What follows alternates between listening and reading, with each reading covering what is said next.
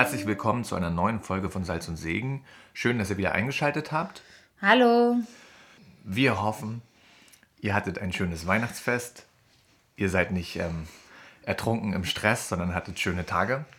Genau. Ähm, wahrscheinlich habt ihr schon gedacht, wir haben aufgegeben, aber nein, wir sind wieder da. Ja, es gab ein paar Nachfragen, ob äh, unser Podcast tot ist. Ähm, die gute Nachricht ist nein. Auch in 2022 planen wir Folgen. Bloß, das haben wir immer gesagt, der Podcast passt sich unserem Familienrhythmus an.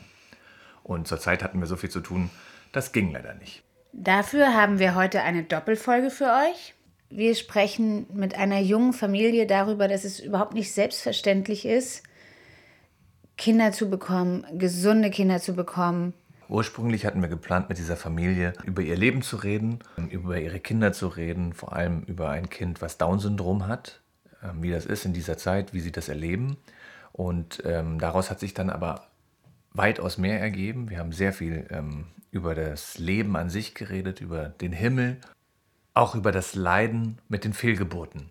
Und deswegen haben wir beschlossen, dass wir daraus zwei Teile machen, weil das würde in einem Teil nicht passen. Viele unserer Fragen haben sich in dem Gespräch einfach erledigt, weil die beiden schon im Vorhinein erzählt und irgendwie alles beantwortet haben. Also legen wir los.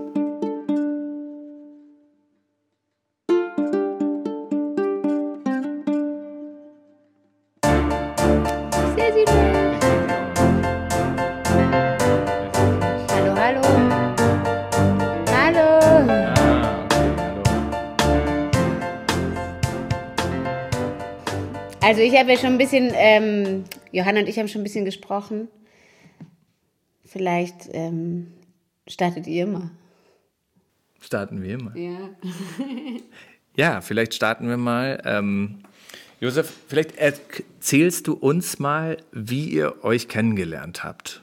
Das würde uns am Anfang und ich glaube auch unsere Hörer ähm, interessieren. Das ist meine, meine Geschichte beginnt ein bisschen komplizierter. Ich bin als fünftes von zwölf Kindern ähm, in eine christliche Familie geboren. Ich komme ursprünglich aus Österreich und im Zuge einer christlichen Mission bin ich nach Deutschland gekommen und dann in Berlin und in Leipzig aufgewachsen.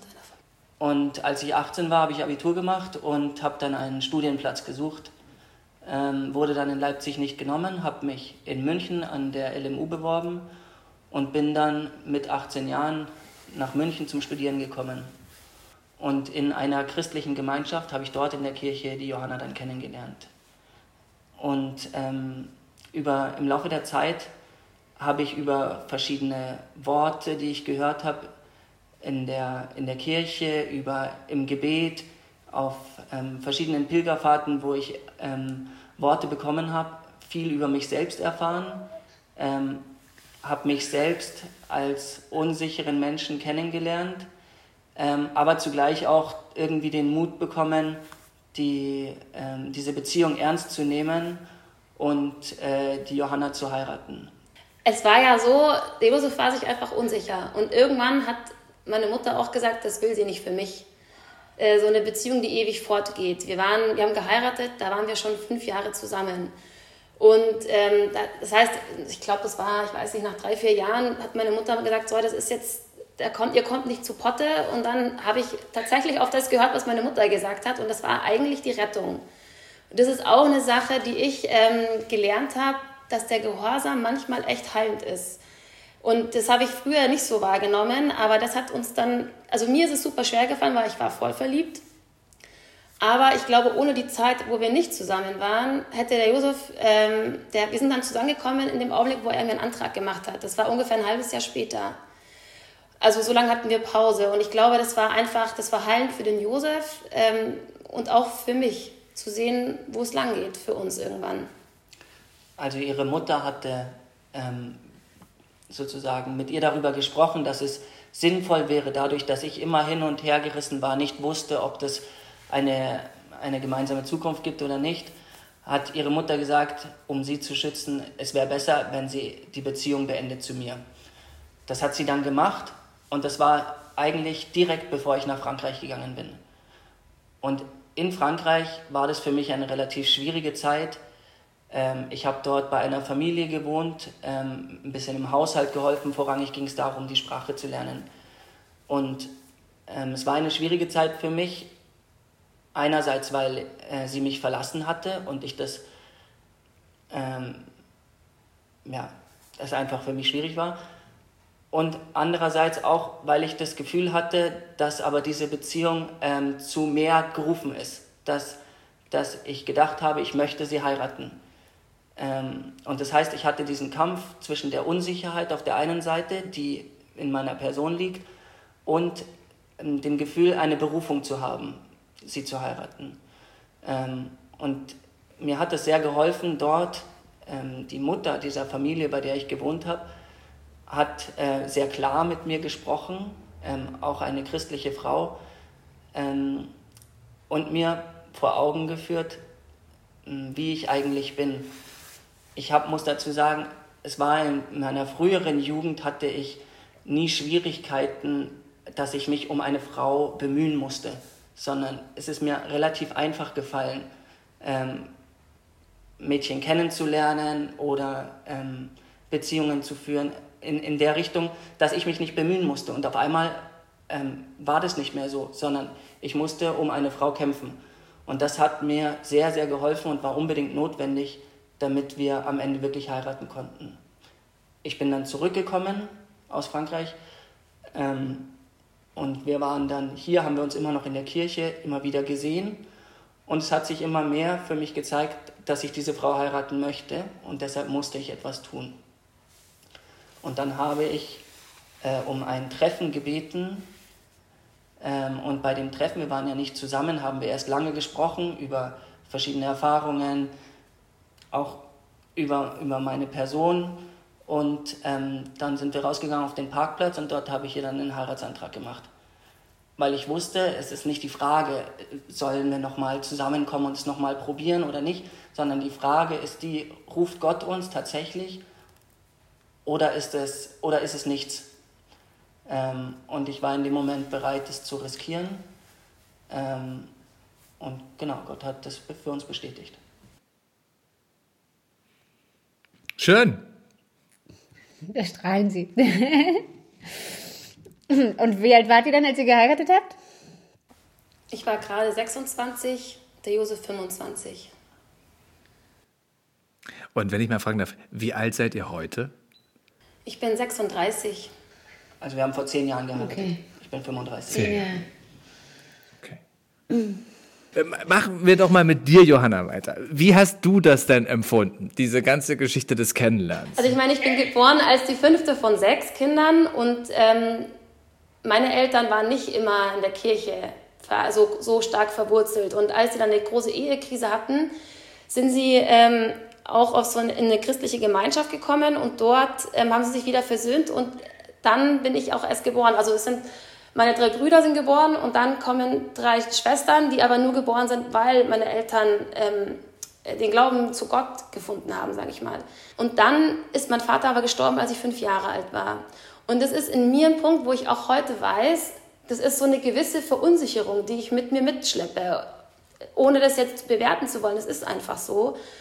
Und ähm, ich weiß auch heute, wenn ich jetzt auf die Ehe, also auch auf die Hochzeit zurückschaue, ähm, mich da auf einen Mann einzulassen, was ich ja von meinem, ich habe meinen Vater ja kaum gekannt, mich da auf einen Mann einzulassen und zu heiraten und zu glauben, das hält jetzt und nicht zu sagen, ich versuche das selber zu machen, weil ich habe das nicht so wirklich erlebt, sage ich jetzt mal, ähm, einen Vater oder eine Ehe. Ich habe das ja nicht gekannt, sage ich mal. Und für mich war das schon zu wissen, Gott segnet es ähm, und ich verlasse mich da nicht auf meine eigene Stärke oder, oder auf den Josef, sondern eben auf Gott.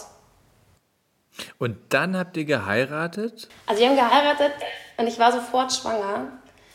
Aber ich habe damals sofort, ich habe am Anfang zwei Kinder verloren, bevor wir unseren ersten Sohn bekommen haben. Also ich hatte zwei Abgänge. Und das hat mich total aus der Bahn geworfen, muss ich ehrlich sagen. Also ich war todtraurig. Es war kurz vor der zwölften Woche. Ich war jung. Also, und man rechnet nicht so ganz damit, wenn es einem das erste Mal passiert. Und beim zweiten Mal, ich bin dann, also es war schon wirklich sehr schwer der Anfang. Und ähm, ich hatte dann das große Glück und sicher hatte da Gott seine Finger im Spiel, dass mich eine, meine Ärztin hat erstmal gesagt, ja, das ist nicht ganz normal. Und dann hatte ich aber auch eine Bekannte, die gesagt hat, ja, du, ich kenne jemanden, jetzt kurz gefasst, ähm, geh doch zu dem und den Ärzten, die, und die kennen das. Also die konnten mir helfen. Ich weiß nicht genau, wie ich das am besten formulieren soll. Am Endeffekt habe ich Ärzte gefunden, die herausgefunden haben, dass mein Immunsystem überreaktiv ist und die Ursache für, mein, für die Fehlgeburten erstmal gefunden. Und als ich dann, ich muss in der Schwangerschaft immer Medikamente nehmen, damit die hält. Also schwanger werden war leicht, austragen war das Problem. Und dann ähm, ist unser erster Sohn geboren. Und für mich war das, ähm, also der ist Ende 2012 geboren, das äh, war für mich ein Riesengeschenk, weil ich äh, echt hoffnungslos war. Ähm, genau, und dann kam eben unser zweites Kind relativ schnell danach und das ist unsere Tochter, die Miriam. Und ähm, die war auch ein absolutes Wunschkind. Wenn ich jetzt auf das zurückschaue äh, mit den Fehlgeburten, war ich einfach total glücklich, dass wir überhaupt Kinder kriegen können. Und es ist auch aus Stand der Dinge, ich glaube, vor 50 Jahren hätten wir keine Kinder gehabt. Also Gott hat uns an einen Punkt gestellt, wo mir die Ärzte helfen konnten, dass die Schwangerschaften halten und dass wir Kinder bekommen. Ähm, genau, und dann ist eben die Miriam geboren äh, mit der Trisomie 21. Genau. Wusstet ihr das vorher? Nein, wir wussten es nicht vorher. Was ich aber immer dazu sage, weil ich die Frage schon so oft gehört habe, äh, hätte aber auch nichts geändert. weil die meiste Intention, die hinter dieser Frage steht, ich glaube es jetzt bei euch nicht, aber ist, ähm, ja, was wäre denn gewesen, wenn ihr es gewusst hättet? Es impliziert es so ein bisschen. Manchmal ähm, und da sage ich mal, hätte nichts geändert. Wir hätten von unserem christlichen Standpunkt aus, haben wir gesagt, wir nehmen äh, jedes Kind an, wie es ist. Ähm, in der Praxis ist es natürlich trotzdem nicht so leicht, wenn es dann wirklich passiert. Ähm, Johanna hat ja beschrieben, wie es nach der Hochzeit war.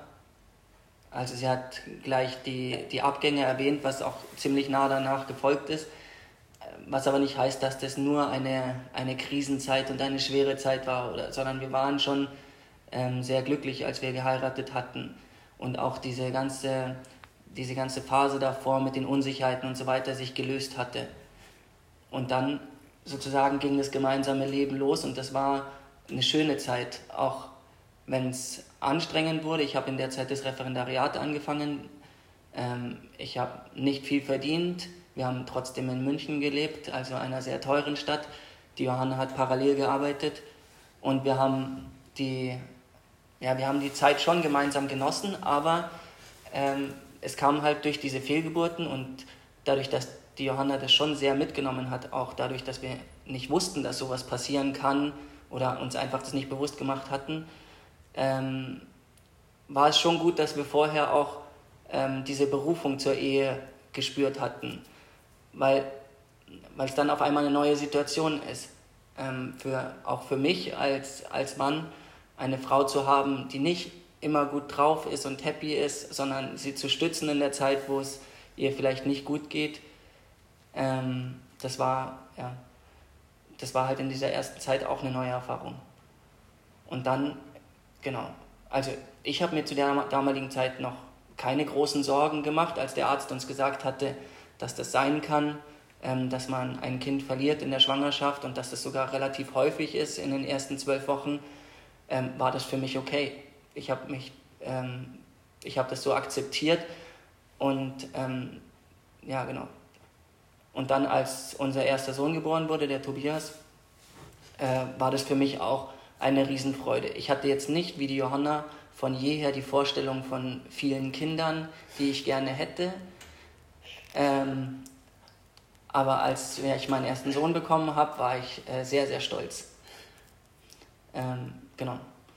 Und dann ist relativ bald danach, ist Johanna schwanger geworden mit der, mit der Miriam. Und auch für mich war das zur damaligen Zeit eine Art Wunschkind. Ich wollte nie ein Einzelkind haben.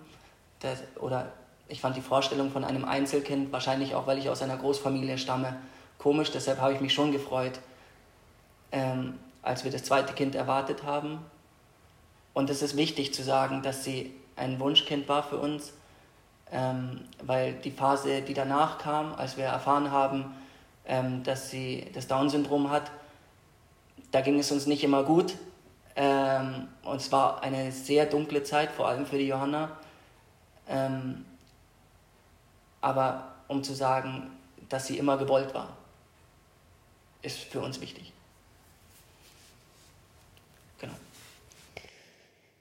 Jetzt wollte ich eigentlich noch mal gern zurückgehen, weil ähm, es kommt ja schon relativ viel Tod vor. Ja, besonders für dich, Johanna. Also ich meine, du hast die Erfahrung mit deinem Papa. Ähm, also so in eine Ehe zu gehen, stelle ich mir auch immer vor mit einer gewissen Angst. Oder täusche ich mich? Also dass man vielleicht auch am Ende alleine ist und dann kommen diese Fehlgeburten, wo ja Sag also einfach. in die Ehe gegangen ähm, bin ich jetzt nicht mit einer Angst, muss ich sagen. Also klar, ich, wir sind damit groß geworden. Ich muss dazu sagen, ich bin, ähm, also mit, dass mein Vater gestorben ist, ich kannte das nicht anders. Ich habe erst angefangen zu realisieren, was es für mich bedeutet, keinen Vater zu haben, wenn vielleicht andere Väter äh, von ihren Vätern gesprochen haben oder auch in den, in den Zeiten, also ich frage mich, Pubertät und so weiter, wo man in, sich tausend Fragen stellt, weil man halt so ist in dem Alter immer zu sagen, ja, wenn der Papa jetzt da wäre, dann. Aber es hatte jetzt zu Beginn der Ehe habe ich nicht ähm, das Gefühl gehabt, dass es mich ähm, also traurig macht. Ich hätte klar gerne gehabt, dass er vielleicht dabei wäre, aber ich kannte es ja nicht. Ich kenne es nicht anders. Und ich kenne es auch heute nicht anders. Was dann passiert ist mit den Fehlgeburten, war schon, dass ich mir gedacht habe, ähm, Gott hat mich verlassen. Mein Vater hat mich auch schon verlassen, der hilft mir jetzt auch nicht. Also so komische, solche Gedanken kamen sehr wohl. Und der Unterschied ist aber der, dass ich immer wusste, und da hat mir der Josef auch geholfen, dass diese Kinder, die gestorben sind, ähm, bei Gott sind. Es ist nicht, ähm, die sind nicht weg. Und was ich auch sehr schön finde, was er damals gesagt hat, und es hat mich echt voll getröstet, bei denen können wir nichts mehr falsch machen. Die können nicht hier auf der Erde ihre Sünden begehen und ich weiß nicht, oder was ich, auf die schiefe Bahn geraten, was wir uns Eltern vielleicht alle irgendwie mal denken oder Sorgen haben, sondern da haben wir alles richtig gemacht. Wir haben das, wir haben das Leben so lange äh, zugelassen, wie Gott es halt gewollt hat. Äh, ist ein Trost gewesen, aber trotzdem habe ich immer das Gefühl gehabt, ich bin halt hier zurückgelassen. Das ist immer so ein, so ein Hin und Her. Also einerseits zu wissen, dass, das, ähm, dass es eine Ewigkeit gibt und das ist auch, glaube ich, der große Unterschied ähm, vielleicht zu jemandem, der das nicht erfahren hat, dass ich eine ganz starke Beziehung habe zum Himmel für mich. Dass ich weiß, da ist jetzt eine ganze Schar oben. Und ähm, ich denke da auch oft an die. Und nicht, nicht nur wehmütig, sondern auch, ich sage, ah ja, denkt mal an mich. Oder wenn wir zum Friedhof gehen, das ist, nicht, ähm, das ist für mich auch kein beklemmender Ort. Wir haben als Kinder auf dem Friedhof gespielt. Also das muss ich dazu sagen, wir haben da halt, ich bin da halt anders auch drin groß geworden. So, von dem her, aber natürlich, ich hatte es schon erschüttert. Und es kommen sicher auch heute noch oft die Fragen nach dem Warum. Warum ist meine Geschichte jetzt genau so? Es gibt aber halt nicht immer eine Antwort auf das Warum, sondern es ist halt, ähm, ich kann eher verstehen, was es mir bringt in meinem Glauben, was es mir bringt in der Beziehung zum Josef oder im Umgang mit anderen Menschen. Aber warum immer was passiert, die Antwort, die kann ich auch nicht geben. Aber ich glaube, das ist, was ich auch gelernt habe, leider und schwer, ist, ähm, dass ich halt nicht Gott bin. Ja, genau. Also schwer war es schon, aber mich hat das, also ich war damals auch, als der Tobias geboren ist, unglaublich dankbar, auch Gott gegenüber. Da habe ich mir nicht gedacht, das habe ich mir jetzt erarbeitet, sondern mir war der Zusammenhang, dass mir Gott Menschen geschickt hat, die mich zu den die selber in der Kirche waren, die selber Leid erfahren haben und ich nur durch dieses Leid zu diesen Ärzten gekommen bin, die mir helfen konnten, ist für mich ein logischer, für mich ganz logischer Zusammenhang, dass, das, dass auch Gott den Tobias uns geschenkt hat. Ich war ihm immer dankbar. Und dass dann auch dann die Miriam geboren ist, also dass die Schwangerschaft auch eigentlich mehr oder weniger komplikationslos verlief, das war auch, ähm, da war ich unglaublich dankbar. Und immer bewusst, dass das nichts ist, was, ich, was selbstverständlich ist. Was mir geholfen hat, in der, als wir die Fehlgeburten hatten ähm, und die, die Kinder gestorben waren, war die Geschichte, ähm, die ich fünf Jahre vor unserer Hochzeit erlebt hatte, von ähm, einem Neffen von mir, der an plötzlichem Kindstod gestorben ist. im Alter von ungefähr einem halben Jahr. Ähm, und der Glaube, den die Eltern zu dem Zeitpunkt hatten, weil mich das, obwohl ich kein besonderes Nahverhältnis zu dem, zu dem Kind hatte, total schockiert hat und irgendwie fassungslos gemacht hat, dass sowas passiert und mich sehr, sehr traurig gemacht hat.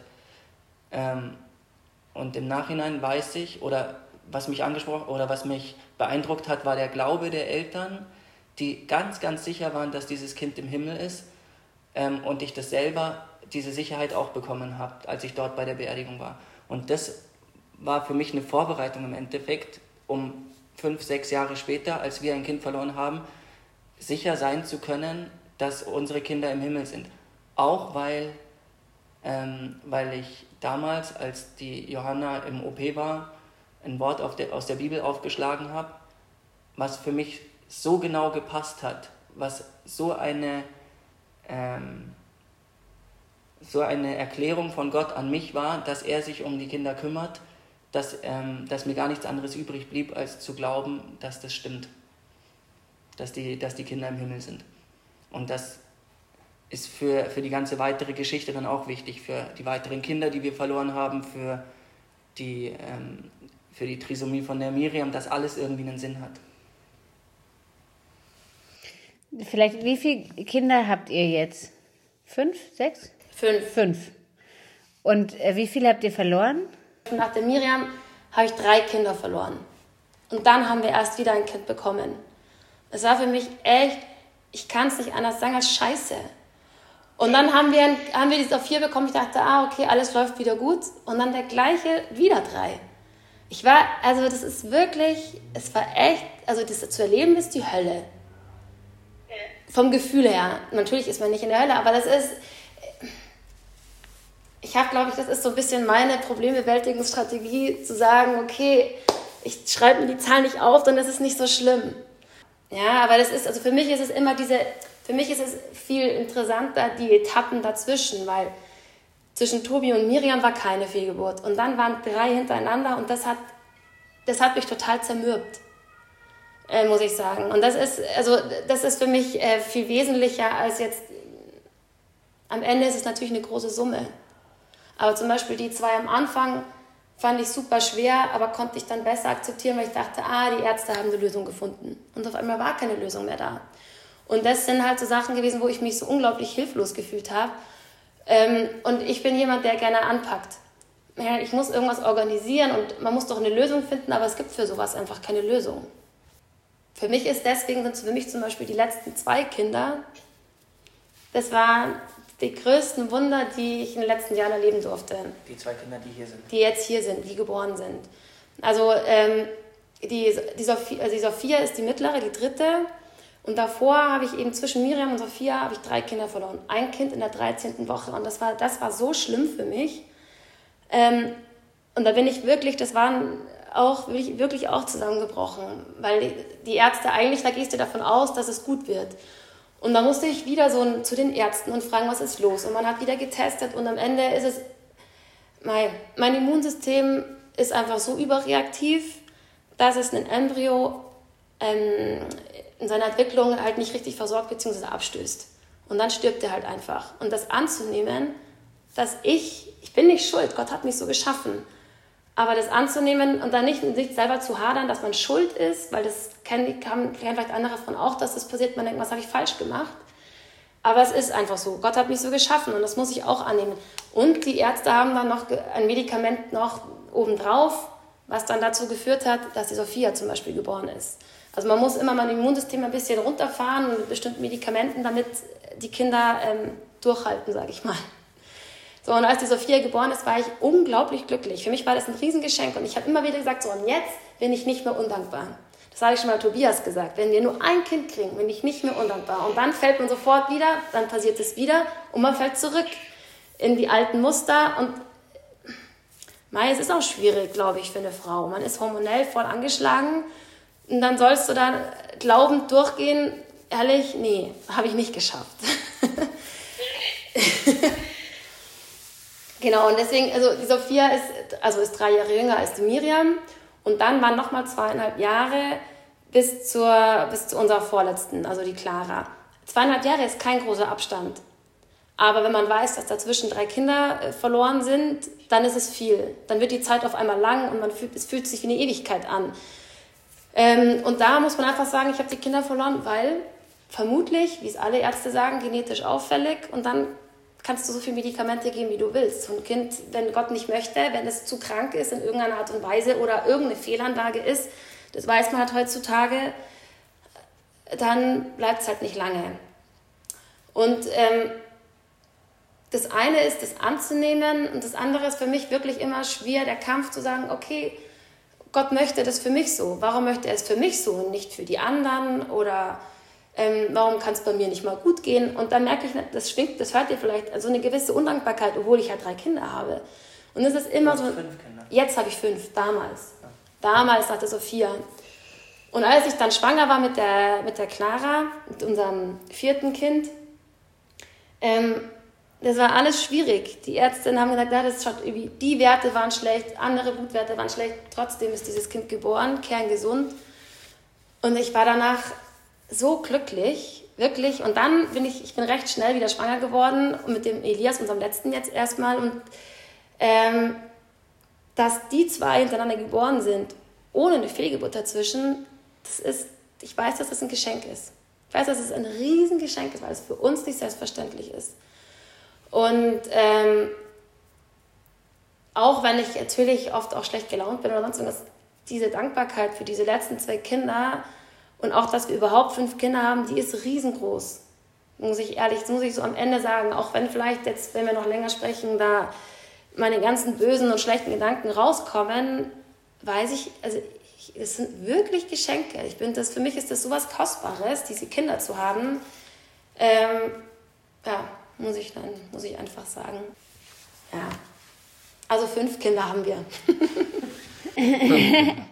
Na gut, aber ihr wisst schon, ich meine, es gibt so viele jetzt, gut, das ist vielleicht, betrifft mehr die Frauen als die Männer, aber es gibt viele, die zerbrechen an Fehlgeburten. Ne? Also die, das wird nicht unbedingt so sehr kommuniziert, ähm, beziehungsweise du, du gehst zum Arzt ähm, und das haben wir auch erfahren und dann heißt es ja, irgendwie jede, jede sechste Schwangerschaft mündet in einer Fehlgeburt, das ist normal, aber so fühlt sich halt das nicht an, ne? es fühlt sich nicht normal an und es ist auch relativ wurscht, ob das die fünfte Woche ist, klar, je größer das Kind, um, aber also auch in der fünften Woche verlierst du ein Baby und ein Kind, auf das du dich ja gefreut hast, was du haben wolltest. Aber ähm, Ihr habt gesprochen ganz deutlich von einer Erfahrung des Himmels, ja, was euch auch bestimmt geholfen hat, die Hoffnung nicht zu verlieren, die Hoffnung zu bewahren. Und das ist so viel mehr als andere haben. Also mit wie viel, gerade wenn du viele Kinder hast, begegnen mir oft Frauen, die dann irgendwie auspacken und sagen, ich hätte gerne mehr gehabt, ja, aber ich habe so und so viele verloren oder aus den und den Gründen hat es nicht geklappt. Ähm, und du siehst dieses große Leiden, was dahinter ist, ja, und auch diese Verzweiflung. Deswegen, ihr müsst uns erzählen von dieser Erfahrung des Himmels.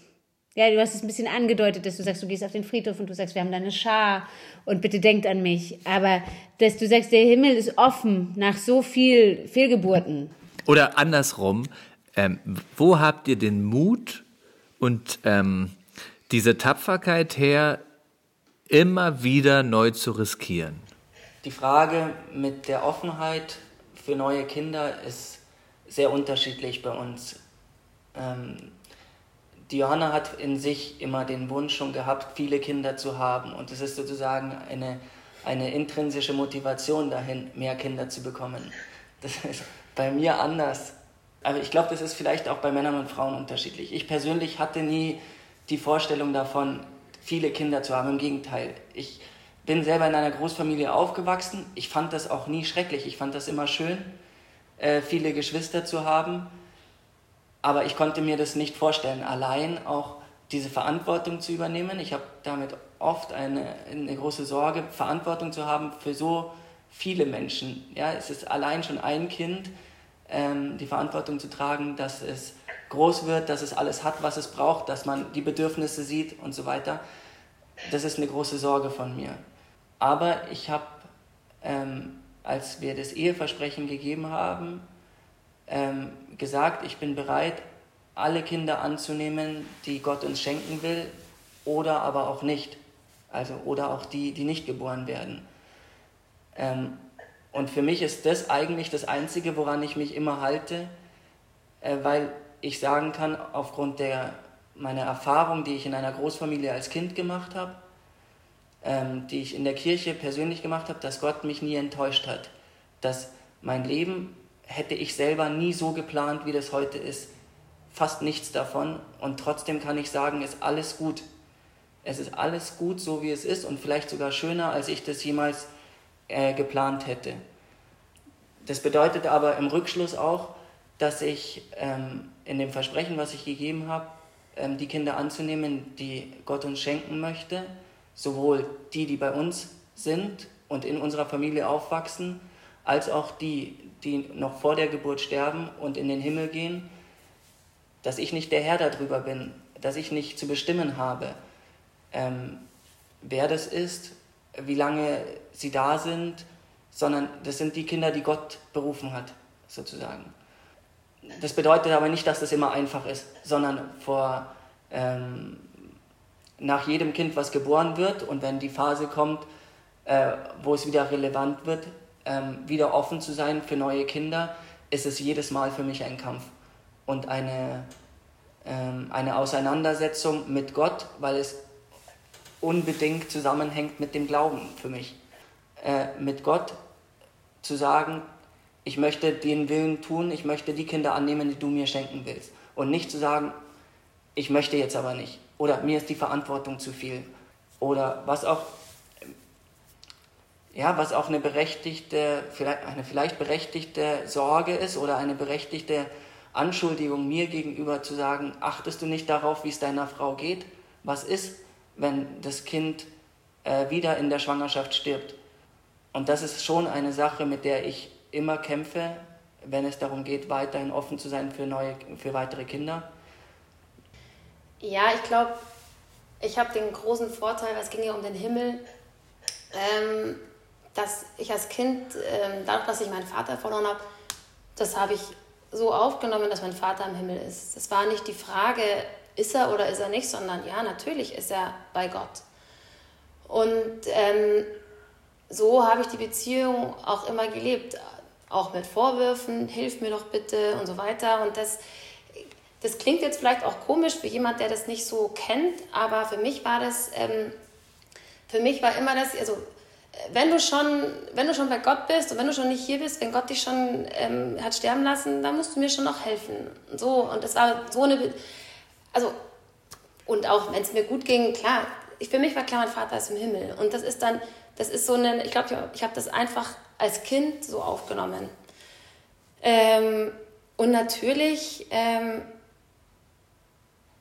für mich macht alles andere auch keinen Sinn, weil wenn wir nur hier unser Leben fristen, um am Ende runzlig und alt oder vielleicht nicht alt, wie auch wann auch immer das passiert, zu sterben, warum racker ich mich dann ab?